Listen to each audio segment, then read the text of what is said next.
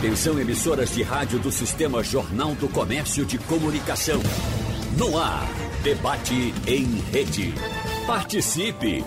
Rádio Jornal na internet. www.radiojornal.com.br Com prazer, a gente tem inclusive com presencial, pelo menos dois, o doutor Edgar Pessoa de Melo está aqui com a gente o doutor Fernando Figueira, está chegando e o doutor Alberto Nicodemos eh, virá uh, pelo timeline, pela, uh, pelo telefone, para participar desse programa sobre coração.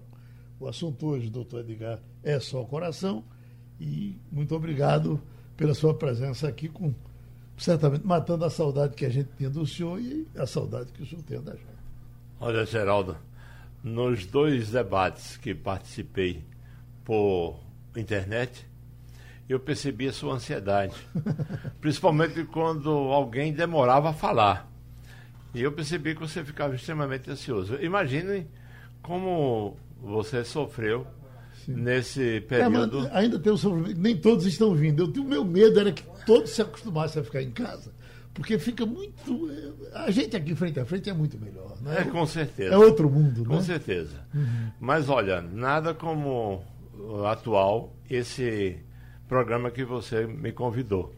Isso, Geraldo, é uma preocupação muito grande do grupo da cancerologia e do grupo da cardiologia. Você sabe que a cardiologia é a doença que mais mata no mundo.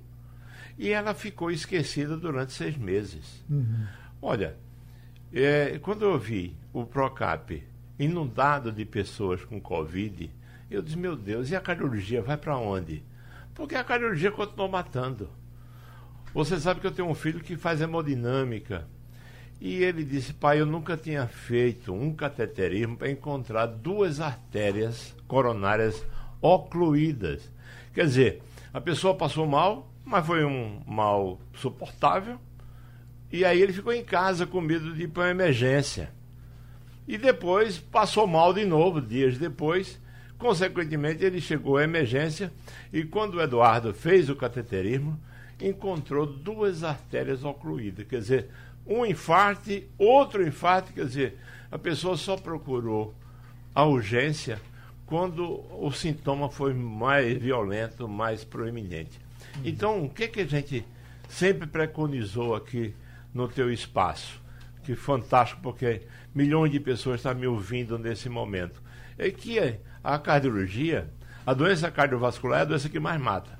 E a gente sempre dizia aqui, Geraldo, que quando você sentir mal-estar, uma dor no peito, opressiva, é, se irradiando, se irradiando para o dorso, para os braços, com sudorese, com palidez, com náusea e vômito, isso é a dor característica da angina ou do infarto. Uhum. Então, quanto mais cedo chegar à emergência, mais benefício essa pessoa terá. Eu sempre digo aqui que a medicina oferece muito a quem precisa pouco e oferece muito pouco a quem precisa muito.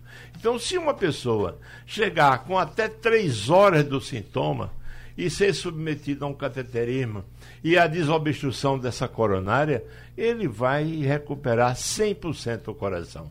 Se ele chega depois de 6, depois de 9 e depois de 12, aí o prejuízo está muito grande. Imagine você chegar dias depois para ser submetido a um cateterismo. Quer dizer, esse que Eduardo estudou, ele salvou uma artéria porque a outra estava fechada há dias e, consequentemente, aquele infarto que levou à morte de uma parte da musculatura do coração foi totalmente irreversível a sua recuperação. Então, isso realmente é um. Esse programa vai se fazer de novo um alerta para que as pessoas que tenham sintomas, como eu estou descrevendo, procurem a UPA mais próxima, procurem um hospital mais próximo, porque quanto mais precoce chegar ao um, um, um, um hospital que tenha estrutura, por exemplo, os hospitais todos da, da rede privada estão todos bem estruturados para atender esses pacientes. Mas no serviço público, nós temos poucos hospitais.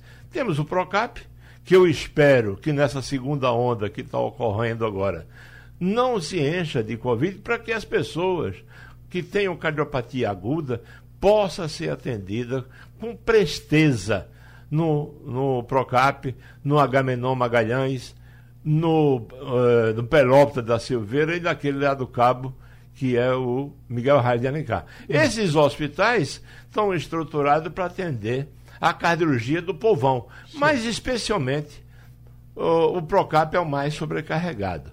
Então eu espero que a Secretaria de Saúde não encha o Procap com pacientes do Covid, porque tem tantos lugares para distribuir o Covid, e os pacientes com Covid, deixa aquele hospital para salvar os pacientes da cardiologia. Quero só complementar o meu comentário, não esquecendo a cancerologia, uhum. que é a segunda causa de morte.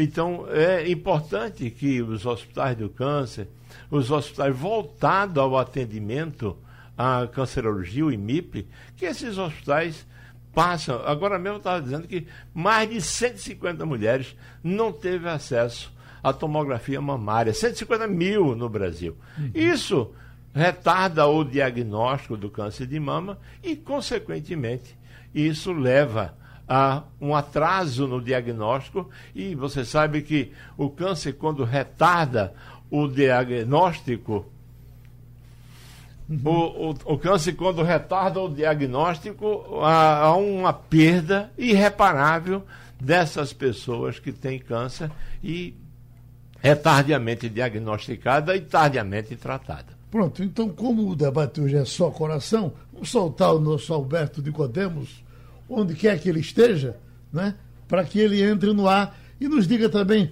Abra sua conversa com a gente, doutor, doutor Nicodemos muito trabalho, muita coisa para fazer por aí. O que é que tem para dizer, além que o doutor Edgar disse, nessa coisa da abertura, da necessidade que as pessoas saibam do que é preciso fazer no momento? É, bom dia, Geraldo. Bom dia, Edgar Pessoa e Fernando Figueira. É, eu acho que o meu retorno está muito alto? É, vamos baixar aqui o seu retorno. Eco, como é que eu é. faço para. Aqui tá bom. Vamos, tá. vamos baixar tá um pouco o seu retorno. Ok. Melhorou? Baixa um pouquinho o retorno. Pronto. Eu estou me ouvindo, Geraldo. Tá um, tá um eco. O pessoal está tirando eco. Como é que tá aí? e aí, e agora? Aqui tá bom, viu? Bom, tudo bem. Então, veja, o, essas palavras iniciais de Edgar são muito sábias porque a gente sabe exatamente que o, nessa pandemia o povo não está preocupado ou está muito preocupado em não ir às emergências cardiológicas por conta do Covid. E nós temos represado uma grande demanda de pacientes cardiológicos, oncológicos, é, de ginecologia, é, geriatria, que por medo não procuram os hospitais e deixam passar, escapar a chance de serem tratados na fase aguda de sua doença. O doutor Nicodemo, Nós sabemos, Geraldo. Uhum. Na, na, no, no, maior da sua especialidade, a questão do, uh, do intensivismo, o, o, o, o marca-passo, a gente sabe que há uma necessidade de revisão. O senhor teve alguma dificuldade de, de, de receber as pessoas que precisam dessa revisão? Tem algum recado especial para essa gente ou, ou foi possível receber todos e não tem nenhum atraso?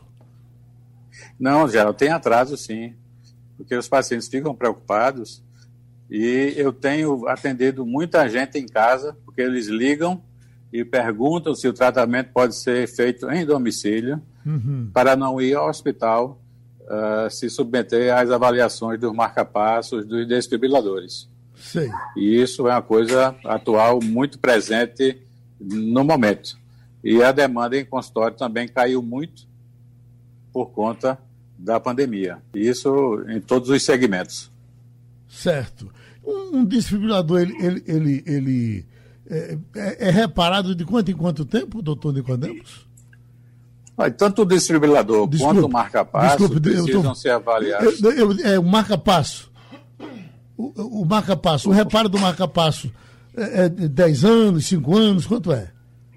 Não, o, o marca-passo, os dispositivos eletrônicos implantáveis, como o desfibrilador e o marca-passo, precisam ser avaliados periodicamente a cada seis meses. É, quando existe algum evento, é, desmaio, alguma queixa do paciente, é, que merece, então, uma avaliação mais precoce, então ele volta mais precocemente ao consultório. Uhum. Já me ouvindo? Estamos ouvindo bem. O senhor, o senhor, atende, o senhor atende aqui no Agamenon Magalhães, o senhor atende em Caruaru também, doutor Nicodemos? Olha os netos. Isso é neto. Alô? Olha, os netos, os netos arrancaram o telefone da mão dele. Então, doutor Fernando, o senhor, a, a, os seus transplantes, como é que estão? Voltou ao normal? Gente, bom dia. Geraldo, Edgar, Alberto. Está voltando, está uhum. voltando. Mas a, a, sensação de medo da, da população existe uhum. ainda. A demanda de, de, de pacientes, a gente sabe que ela vai explodir agora. Então, quem tiver com a porta aberta para atender paciente, a gente está esperando, na verdade, um cenário ruim, porque nesse período de não tratamento ou subtratamento, os pacientes vão chegar em situações mais graves. Né? Uhum.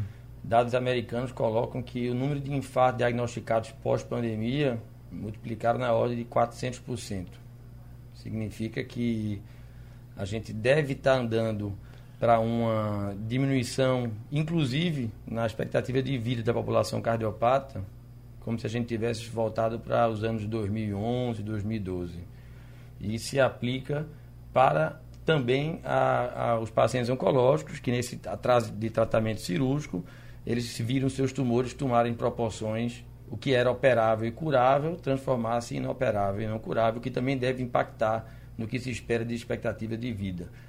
Particularmente em relação ao transplante, o que a gente está é não quantificável é aqueles pacientes que vieram a sucumbir né, da insuficiência cardíaca nesse, nesse momento de pandemia e aqueles que vão vir nos procurar agora pensando em, em, em avaliação de tratamento para insuficiência cardíaca avançada e que talvez até nem um transplante mais sirva. É uma realidade dura de, de, de falar, porque esse atraso no acesso ao tratamento seja o transplante ou na própria otimização medicamentosa, no implante de um ressincronizador, ele pode ter perdido seu time. E o mais desolador é a preocupação do que está vindo pela frente, né? Uhum. É, tenho olhado com muita preocupação e sem nenhum alarmismo, não é momento de alarmismo, nunca foi, é simplesmente pela ótica da ciência. Tenho olhado com preocupação o que tem acontecido na, na, na Europa, que está enfrentando agora o começo do, do seu inverno, por sorte, nós do Hemisfério Sul possamos vir a ser um pouco mais protegidos, né? Onde a taxa de, de, de doenças respiratórias já naturalmente é menor no, no verão e a gente está entrando num verão que vai ser um verão muito quente. Quem está andando em Recife está percebendo como está quente. Mas o que a gente está vendo aí, essa mistura de, sei lá, segunda onda ou terceira onda para alguns países do, do hemisfério norte, com o início do inverno, que parece que vai ser um inverno severo lá, me preocupa e a gente que está aí na ponta da assistência deve estar o tempo todo antenado com, com essa visão de preocupação, de risco do que está vindo pela frente. Doutor Nicodemos, já, já nos escuta Opa. melhor? Sim, estou aqui. Está tão pertinho tá aqui gente. O, é, o, interessante é que o, a, a, sua voz está chegando aqui maravilhosamente. Agora melhorou, Geraldo. Perfeito. Uhum.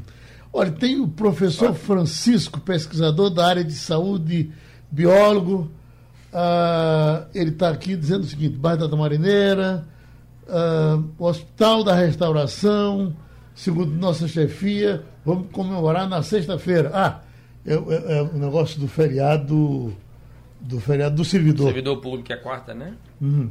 O que eu estou sabendo é que, uh, aliás, a informação do próprio Diário, Diário Oficial é que muita gente tentou jogar para sexta, hum. mas o Estado vai comemorar sim amanhã. Não é verdade? Dia 29, né? No, no, seu setor para alguma coisa? Não, não. A gente não tem, não tem uma ligação direta com o setor público, né? Uhum. É, o IMIP normal, o Eduardo Campos normal, não vai ter nada não. Uhum. Uh, uh, o seu dia normal amanhã, dia do servidor público, doutor Nicodemos? É, Geraldo, amanhã para mim é normal, eu estou aposentado do serviço público, só estou apenas no privado, uhum. e trabalhar no Agamenon, e que eu, eu vi no, nos grupos é que amanhã vai ser feriado lá no Agamenon, uhum. mas eu não participo do feriado, eu só estou no privado. O seu trabalho com o viajante já começou? Geraldo, estamos tentando implantar, é, estamos em negociações com o Hospital Português, já está bem adiantado, e nós acreditamos que dentro de pouco tempo a gente já vai ter isso disponível para quem quiser viajar, vai viajar tranquilo é, com todo o seu kitzinho básico, todas as orientações possíveis é, e realizar sua viagem é, sem perder nada, né, sem ter nenhuma doença, é, bem prevenido, todo tranquilo. Um paciente seu que usa marca-passo, ele entra no grupo de, de, de risco da Covid-19 ou não tem nada a ver uma coisa com a outra? Geraldo, não. Pelo fato apenas de ter marca-passo, não está no grupo do, de risco. O que é, nós chamamos a atenção é que o paciente de marca-passo é, geralmente tem alguma cardiopatia de base. É um doente que já infartou, é um paciente que tem arritmias cardíacas, é um paciente que tem um coração grande, tem uma insuficiência cardíaca. Então, nesses casos, por conta das comorbidades, o colocam dentro do grupo de risco. Mas o fato apenas de ser portador de marca-passo não coloca nesse grupo.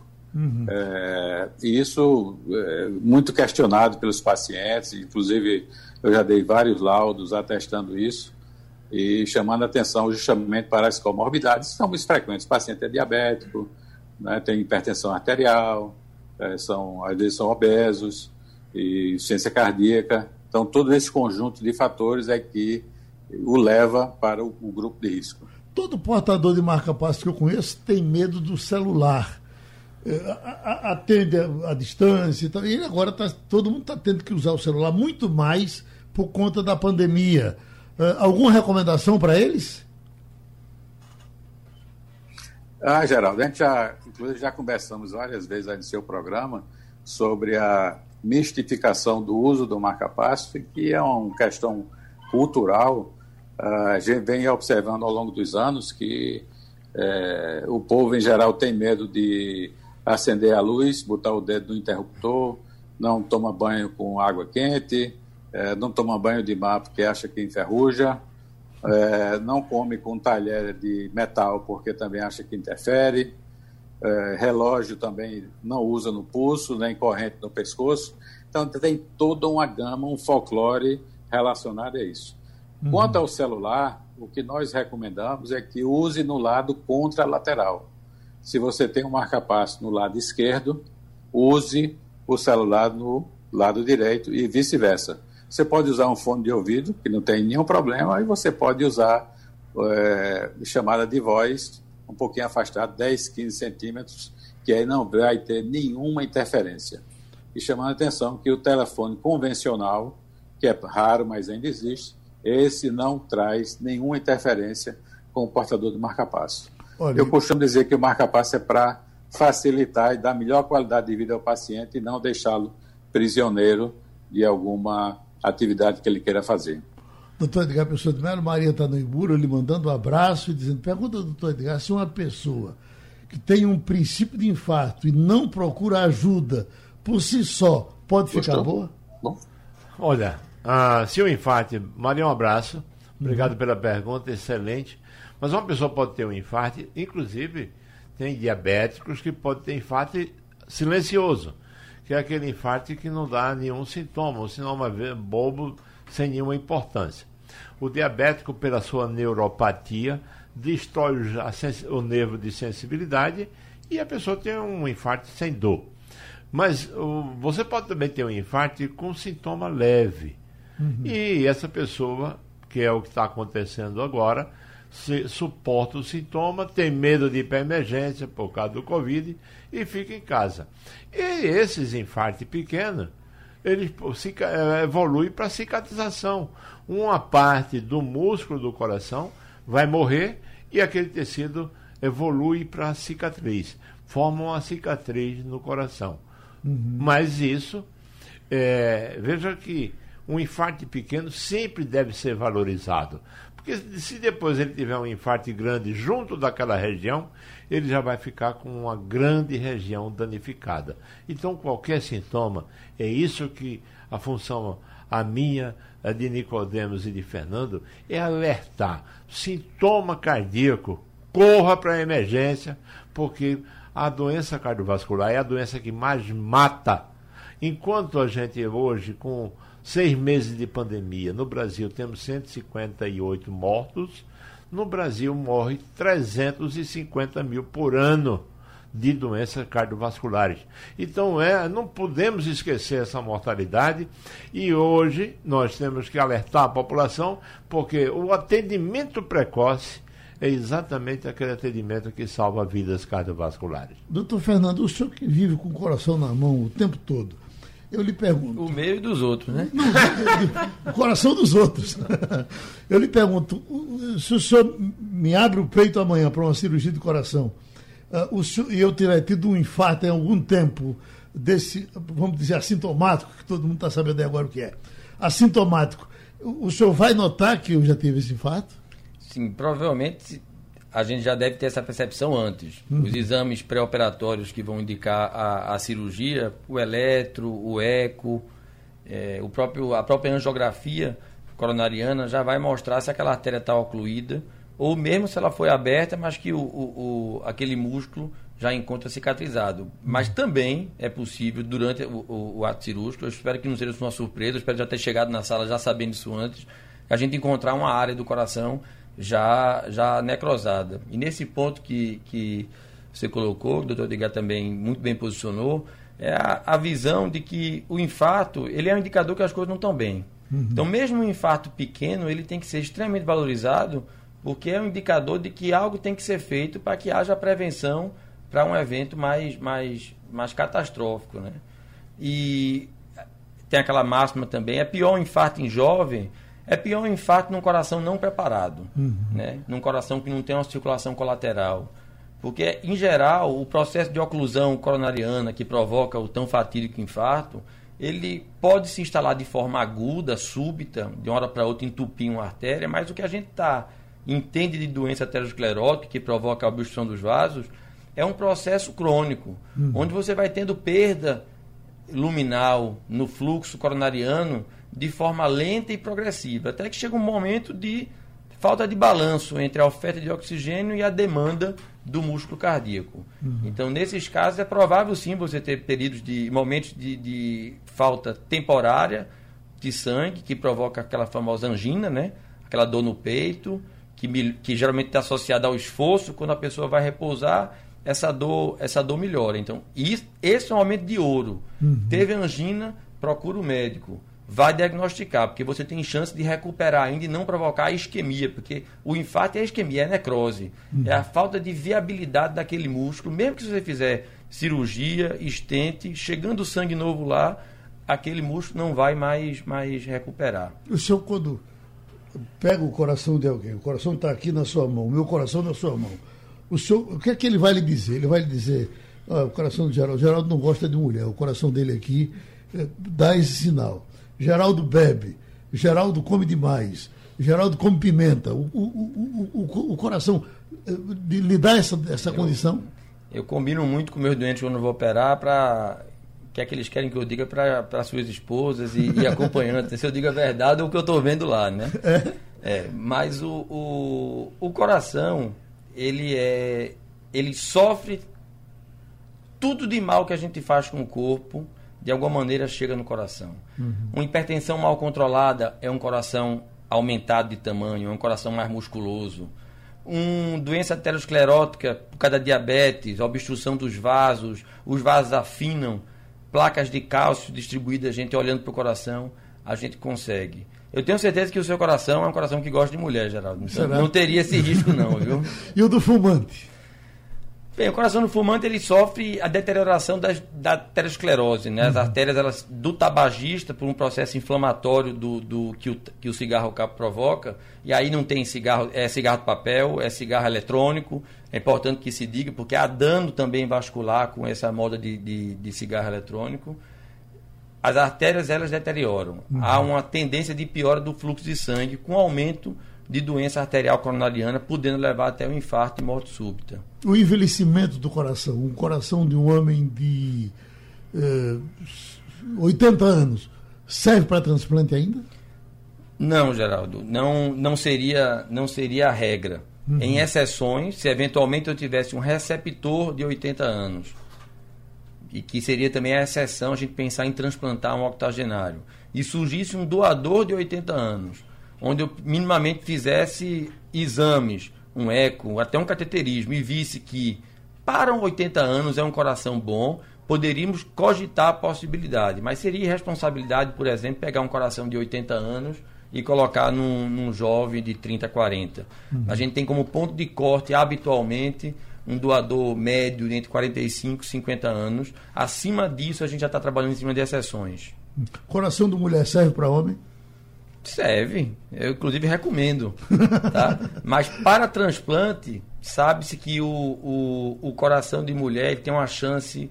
Coração de mulher para homem, o prognóstico é um pouco pior de quando é, por exemplo, homem para homem. Uhum. Mas observe que mulher é um bicho tão complicado que, mesmo quando você coloca um coração de mulher para uma mulher, o prognóstico é pior do que quando você coloca um coração de homem para uma mulher. Uhum. Isso é um dado quase anedótico, mas é um dado científico o coração de mulher ele deve carregar alguma carga é, é, é, imunogênica que mesmo você colocando em outra mulher parece que não se dão muito bem lá não e tem uma chance um pouco mais mais estatisticamente significativa mas nada absurdo né de provocar uma reação uma reação de rejeição crônica em, em com 10, com 10, 14 anos isso, né? Eita, essa é uma reclamação que dói na gente. José está no Vasco da Gama dizendo uh, a cardiologia está difícil para muita gente.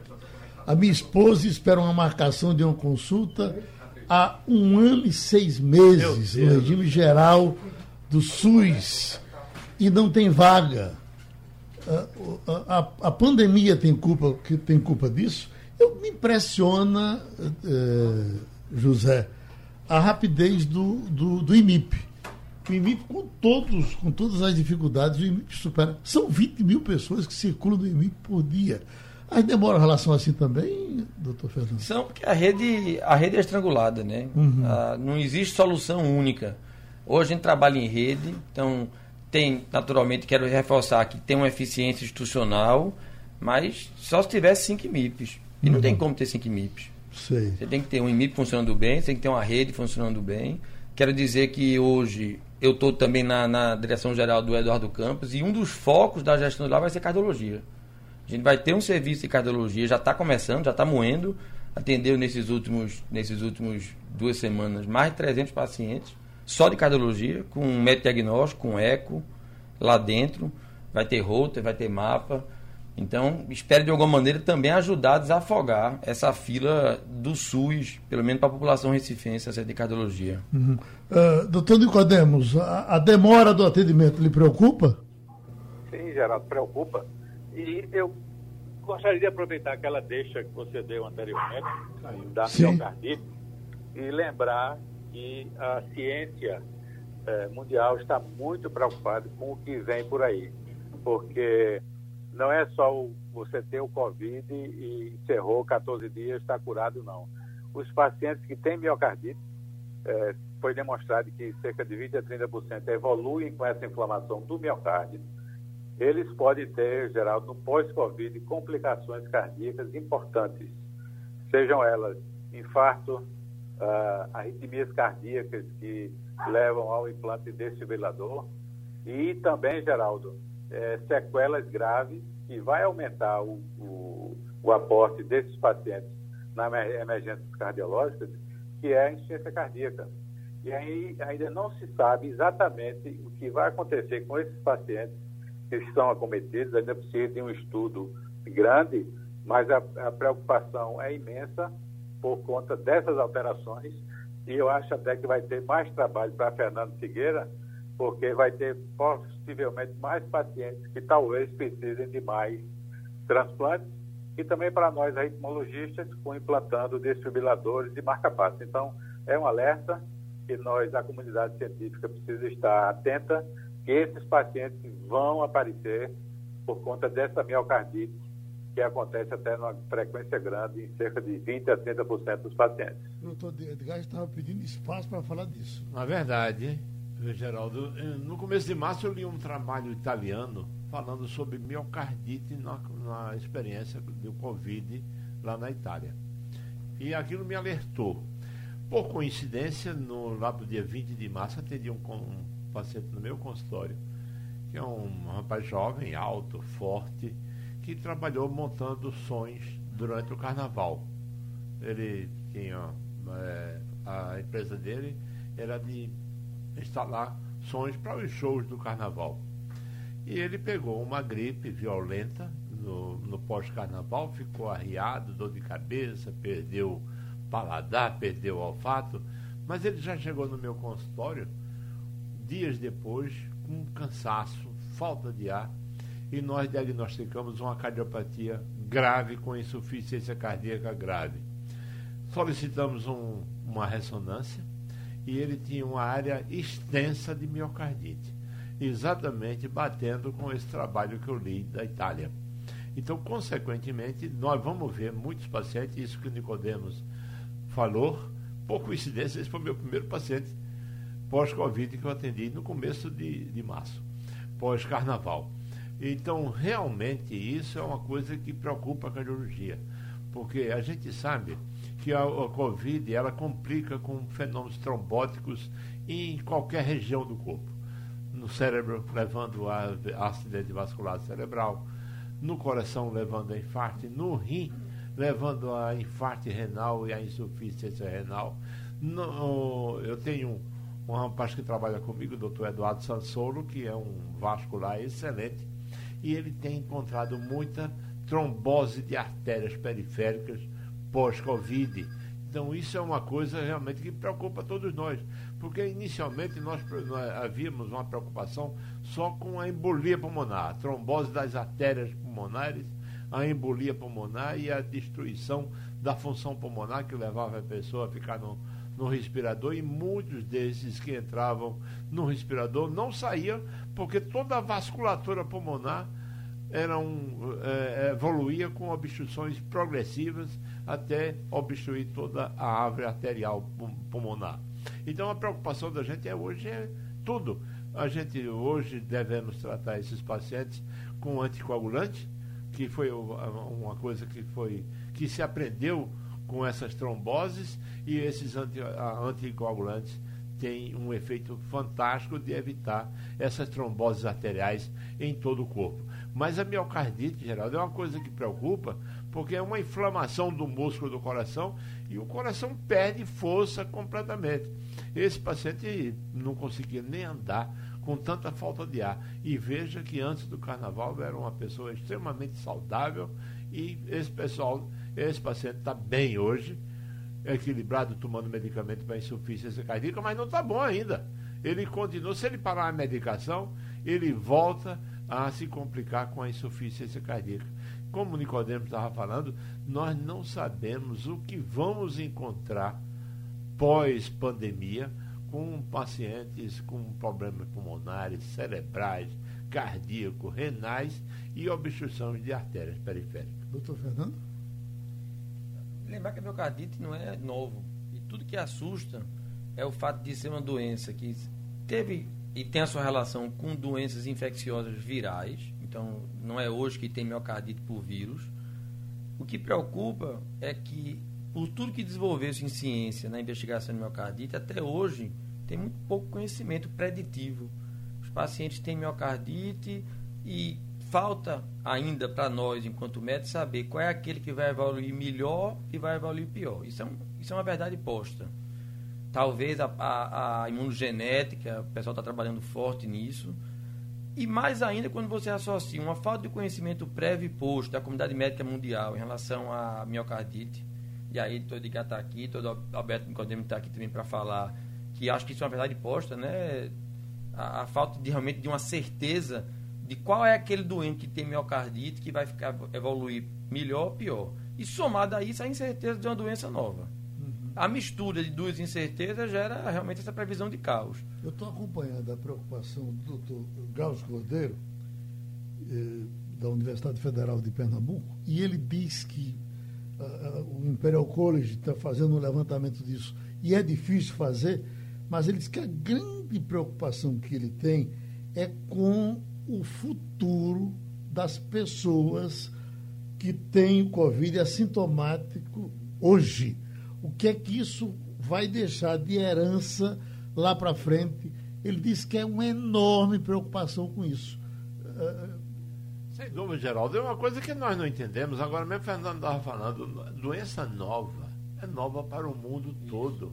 E, consequentemente, a gente pega. Agora mesmo você falou da Inglaterra, e tem um estudo também em inglês com miocardite em pacientes é, de Covid descrito lá em, em, Londres. Então já é um estudo italiano, já tem um estudo inglês, é, tem referência também na Itália, é, na Espanha, e consequentemente essas informações estão chegando para nós, que já facilitam, porque a Europa adoeceu primeiro do que nós.